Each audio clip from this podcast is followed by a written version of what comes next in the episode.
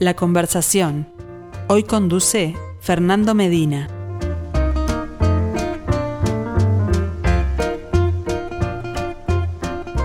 Saludos para todos, esto es La Conversación. Bienvenidos a un capítulo más de nuestro ciclo Arte UI en perspectiva. A partir de este momento nos siguen a través de Radio Mundo 1170 AM, la app de Radio Mundo y a través del canal de YouTube de En Perspectiva. Acá lo tenemos a Felipe Penades que acompaña cada charla de miércoles desde la, bueno, operación de video para que esto se convierta un poco en una galería, ¿no? Para que podamos ir viendo las obras del artista que vamos a conocer, me parece muy interesante, muy recomendable que nos sigan por esa vía. El protagonista de esta semana en nuestro ciclo Arte UI en perspectiva. Se llama Alejandro Muguerza y lo recibimos como es habitual con música.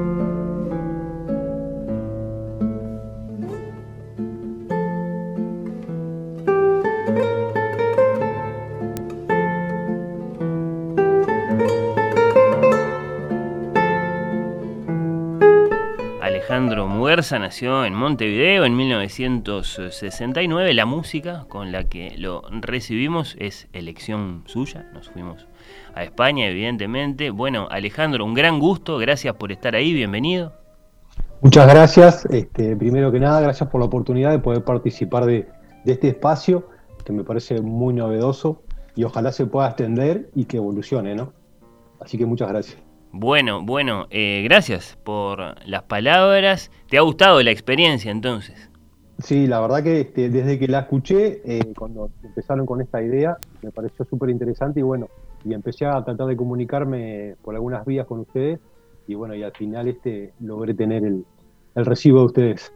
Lindo testimonio, sí, sí, es cierto Que, el, que el ciclo ha sido muy abierto, muy cambiante y que hemos tenido oportunidad de conocer artistas por, bueno, muy diferentes vías. Eh, así que bueno, te lo subrayo, un placer eh, recibirte. Vamos a ir de a poco, ya vamos a llegar a este oso polar que quienes nos están siguiendo a través de la emisión en video pueden ver acá junto a mí. Pero primero la música, ya que bueno, siempre tenemos este, este, este gesto de decir, bueno, que la elija el invitado, la música, a ver con qué nos sale, qué significa para él. Contanos un poco qué es esta, esta guitarra española que estamos escuchando. Eh, música, básicamente me gusta el rock y me gusta lo que es la música instrumental. Y este tipo de música este, me la hizo llegar este, una persona muy querida y la verdad que me, estimula bastante, me estimula bastante al, momento de pintar y, a veces pensar y me acompaña en el taller cuando de repente estoy preparando cosas. Este, así que bueno, paso un poco por ahí. La presencia de la música en el taller es algo que se repite en, estas eh, conversaciones que, tenemos acá eh, en la radio, bueno, eh, como parte del, ciclo. Evidentemente no es lo mismo para, para, todos los artistas, a algunos, digamos, les parece una cosa como muy determinante, muy influyente, ¿no? Que, participa del proceso creativo, otros, bueno, la tienen más como una compañía, una presencia ahí tranquila, silenciosa.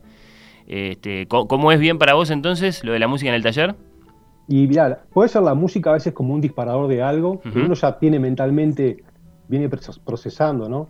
Este, también hay experiencias y vivencias y son como disparadores, todos son como puntos de, que son de que, te disparan a, tratar de, buscar algo de cómo expresarlo, ¿no? Entonces la música como un libro, una vivencia, eh, pueden ser motivos que, me llevan a, a, otra cosa que termina siendo de repente como el oso o como en otras cosas que de repente pueden visitar en, el blog, ¿no?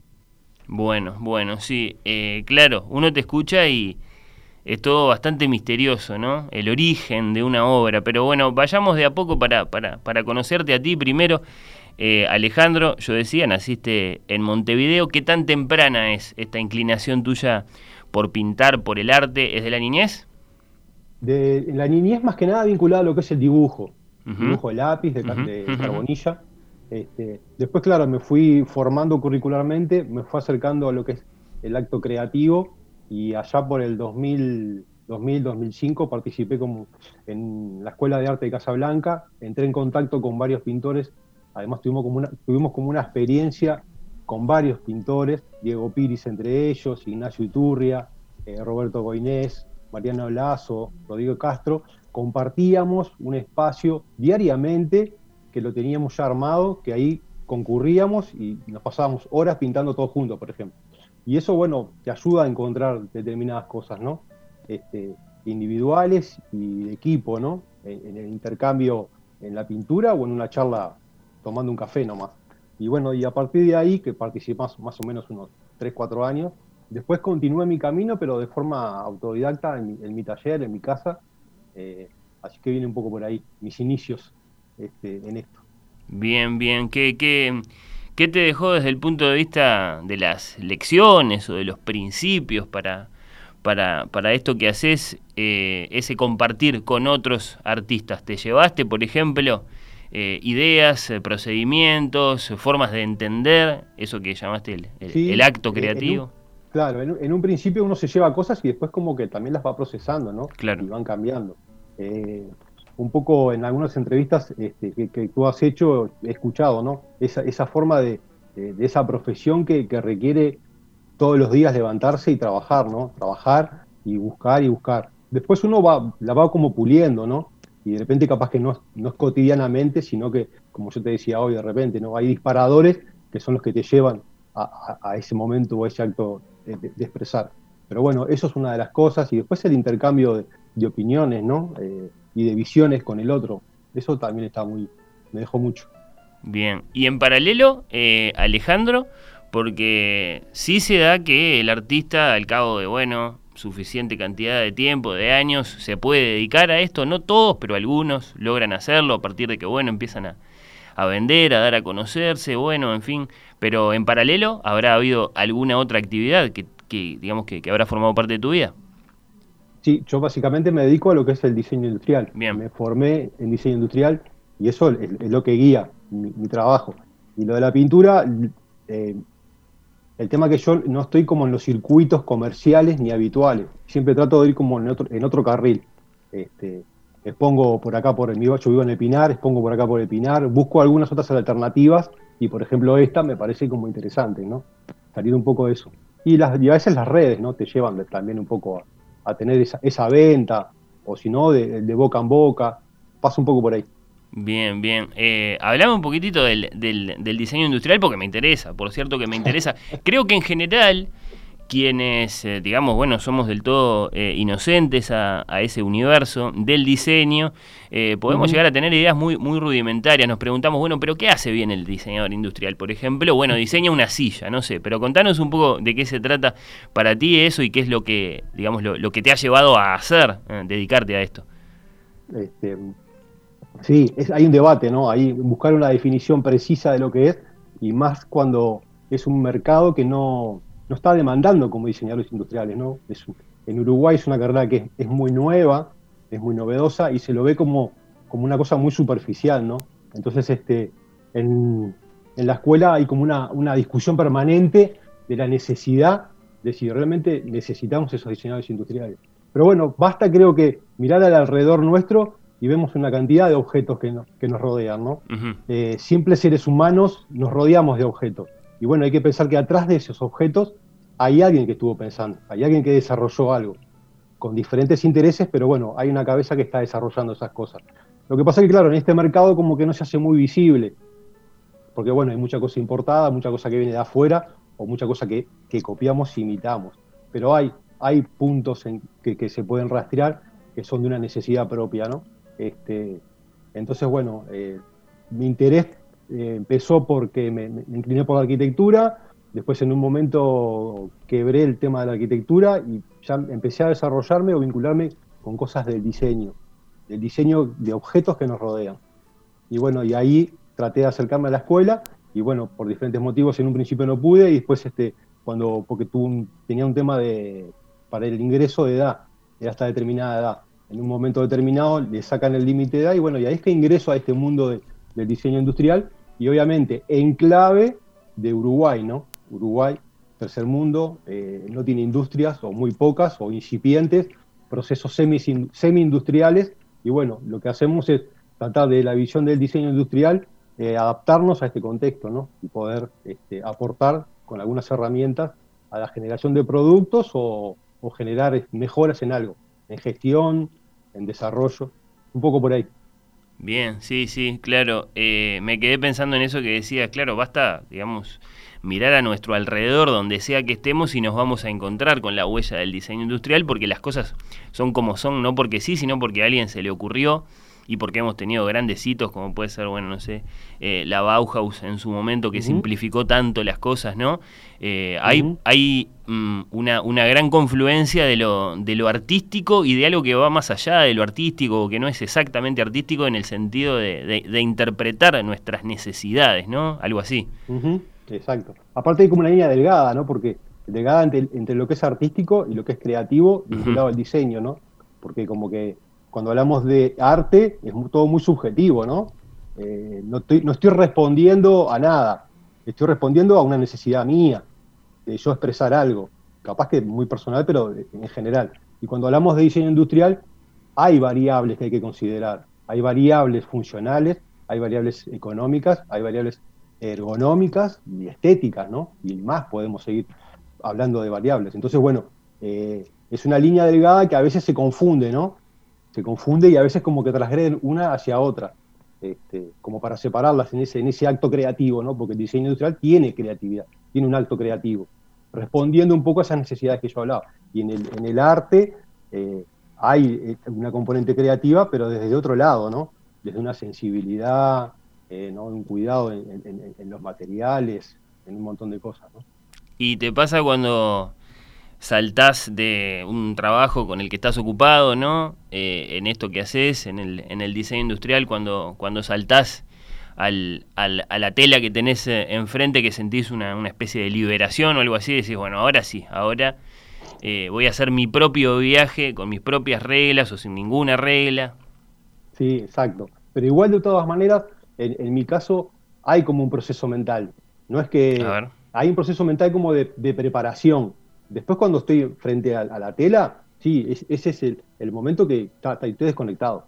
Tengo una, tengo una idea, pero ta, después cuando la materializo o la realización, capaz que no era lo que tenía, pero bueno, ahí es el juego este que empieza a ver, ¿no? En el arte, ¿no? Este, pero sí, lo otro es como más, más, este, más estricto en responder a eso que yo les decía de esas necesidades, ¿no? Esas variables. En el otro, sí, ahí responder a mi interés en lo que estoy, me vengo preparando y quiero, quiero ver en la tela. Y a veces lo veo, pero otras veces me, voy por otro camino, ¿no? Y bueno, tiene un poco eso del azar, ¿no? Esto, y lo espontáneo, ¿no? Y Alejandro, ¿cómo, ¿cómo tenemos que entender que sea tan amplio esto, ¿no? De, tu subjetividad, de expresarte, del acto creativo enteramente libre, que te puede llevar, por ejemplo, eh, a pintar un oso polar, que es una cosa tan eh, extraña para nosotros los, los uruguayos. Me, interesa detenerme en ese, digamos, en ese, en ese primer paso que significa, bueno, mm, la inspiración puede venir de cualquier parte. Claro. En este caso, lo, que me pasó son, como dos cosas, ¿no? A ver, el tema de, estos animales, que en este caso puede ser el oso, el rinoceronte o el sí, también. Ya, sabemos que son animales que están en estado vulnerable, ¿no? Por ahí no viene la novedad. Este, pero bueno, como les decía hoy al principio, ¿no?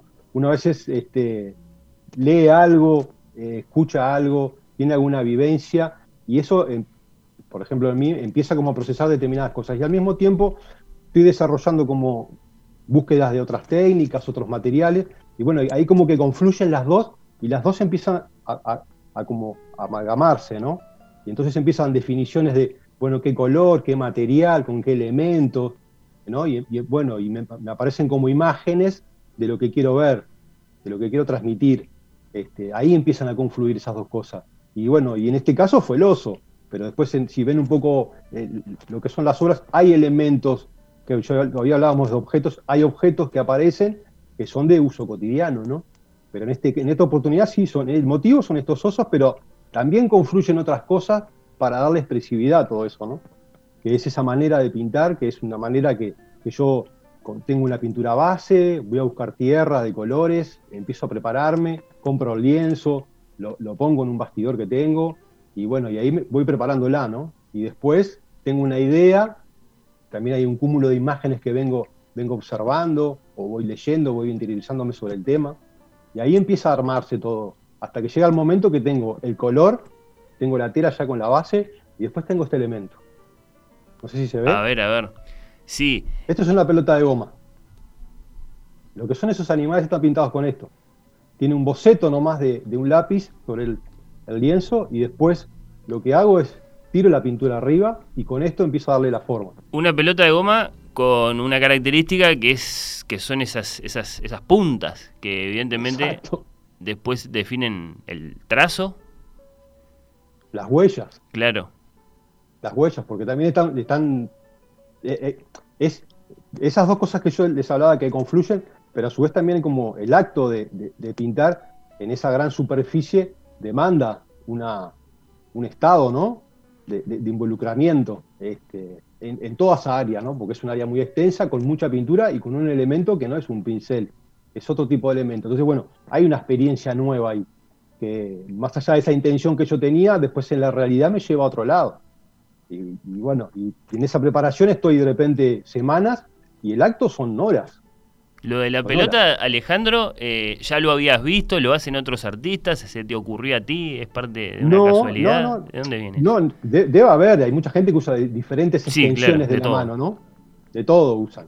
Este, eh, antes de esto hice ensayos con otro tipo de elementos, con la mano, con, con lo que fuera. Y con este elemento em, empecé a encontrar una sutileza que, que era lo que yo quería. Este, tengo la experiencia de estos osos y después de otros ejercicios también que he hecho, que bueno, un poco uno va aprendiendo, no iba puliendo eso, este, y es con el que me sentí cómodo al expresar eso de que son estos animales. Hmm.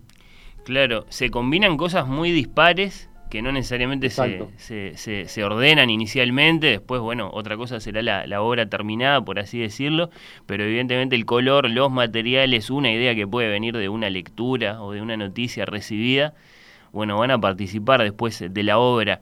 ¿Tenés claro el momento en que decís, de acuerdo, eh, llegué eh, a un punto en que siento que la obra está terminada, o siento que dije algo que quería decir?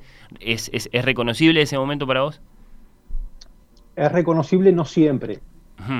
hay, hay, hay, obras que sí, que las haces y quedan, y otras que no tanto.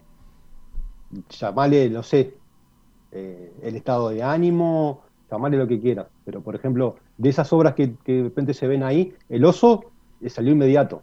No tuve que esperar, digo, porque por lo general lo que trato es, si empiezo, termino. No, no es que deje una obra, haga un pedacito y siga el otro día, no, no si empecé, la termino.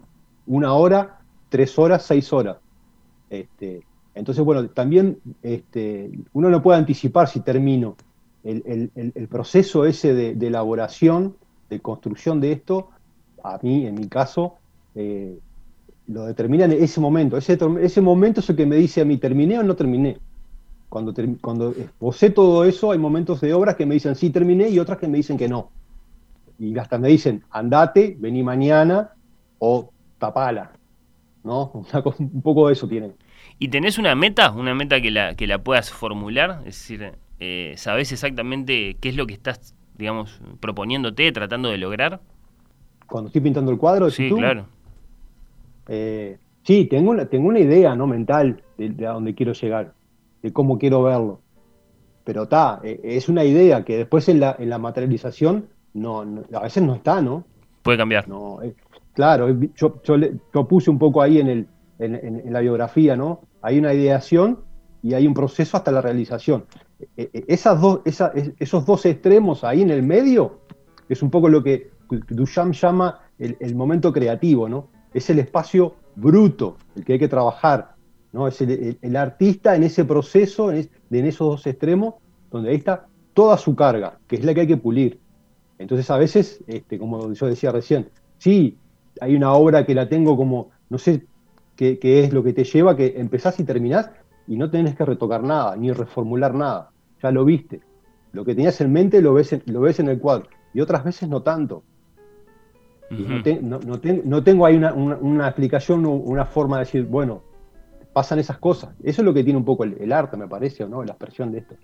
¿Basta con tu propia sensación frente a la obra o después vas a buscar la aprobación ajena? No, eh, basta con, la mía. Después eso, es lo otro, ¿no? Después uno lo hace y después empieza como otra parte, ¿no? Que es el contacto con el público. Eh, de ese acto creativo está la parte esta mía, pero después está la otra parte, ¿no? Que, la, que el público eh, pueda descifrar, yo pueda transmitirle que, yo, que, que, el otro interprete o descifre lo que yo quería transmitir con esa obra, ¿no? Lo citaste a, Duchamp.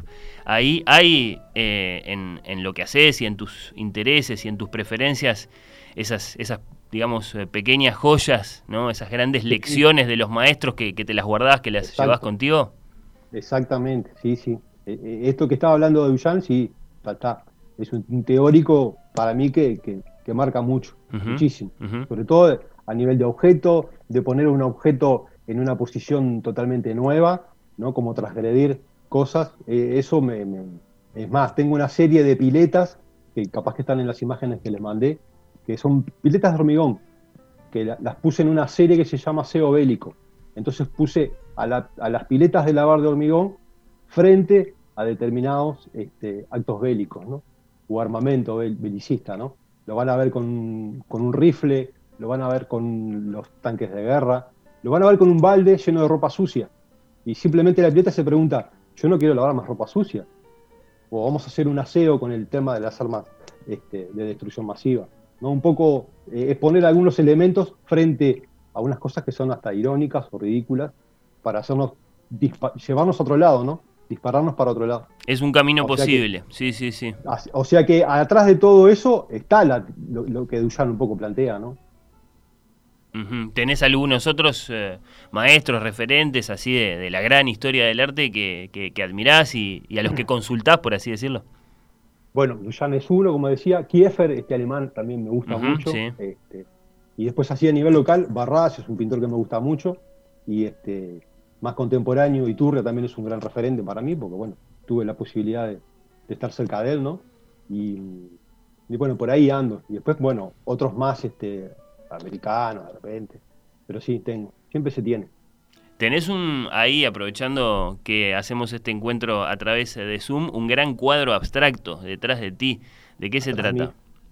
Ese cuadro es de una, de una, de, una, exposición que hice en la Alianza Francesa en el 2014, que se llamaba Mapas de Decisiones, este, que bueno, que recorre una serie de, de, planos de colores, en este caso de, diferentes tonos de rojo, este, que tienen como sellos, ¿no? ¿no? se observa desde acá, pero tienen todo como unos sellos y bueno, eh, era como enfrentarme a, algún, a, un, a una base de colores y un montón de elementitos más chiquitos que, son como ese ejercicio a la hora de tomar decisiones, ¿no? Que vamos agrupando y vamos como revalorizando algunos y otros, y bueno, y ahí empiezan a aparecer grafismos y cosas, ¿no? Sí, tengo acá alguna noticia sobre esa muestra que mencionás y claro, eh, llaman la atención frases tales como eh, mapas que grafican el proceso cognitivo implicado. Pa, Exacto. Sí, sí, este, es, es, es, una búsqueda ambiciosa, evidentemente, ¿no? Lograr a través del, arte abstracto, eh, bueno, eso, mostrar una cosa tan interior. Tan, exactamente. ¿Cómo te fue en aquel momento? Bien, la verdad que estuvo muy bueno porque este, desde, un, el momento que me comuniqué con la alianza, este, le mostré las propuestas y les encantó. Y ta, obviamente, este, para mí fue todo un desafío porque ir a la sala, este, pararse en la sala esa vacía y decir, bueno, ¿qué pongo acá? Más allá que tenía algunas cosas ya elaboradas, ¿no? Pero bueno, ¿cómo, cómo muestro todo esto que quiero, que quiero este, proponer, ¿no? Este, así que, bueno, ese, cuadro que tienen atrás tiene una dimensión de, de 1,85 por 1,50 aproximadamente. Este, bueno, fue todo un desafío también la instalación, ¿no? Pero bueno, tuvo, la, gente quedó muy contenta, la verdad. Bueno. Recibí muchos, muchos este, saludos por, por, por, y felicitaciones por esa posición. Bueno, eh, Alejandro, por supuesto, estás en pleno proceso creativo, tenés mucho camino por delante. ¿Qué, qué, ¿Cuál sería un, un anhelo para, para, un artista como vos, para, para lo que queda, para el futuro? Y siempre cambiar, ¿no? tratar de ir evolucionando, cambiando. Este, ahora estoy en un proceso también de, de elaborar algunas cosas nuevas.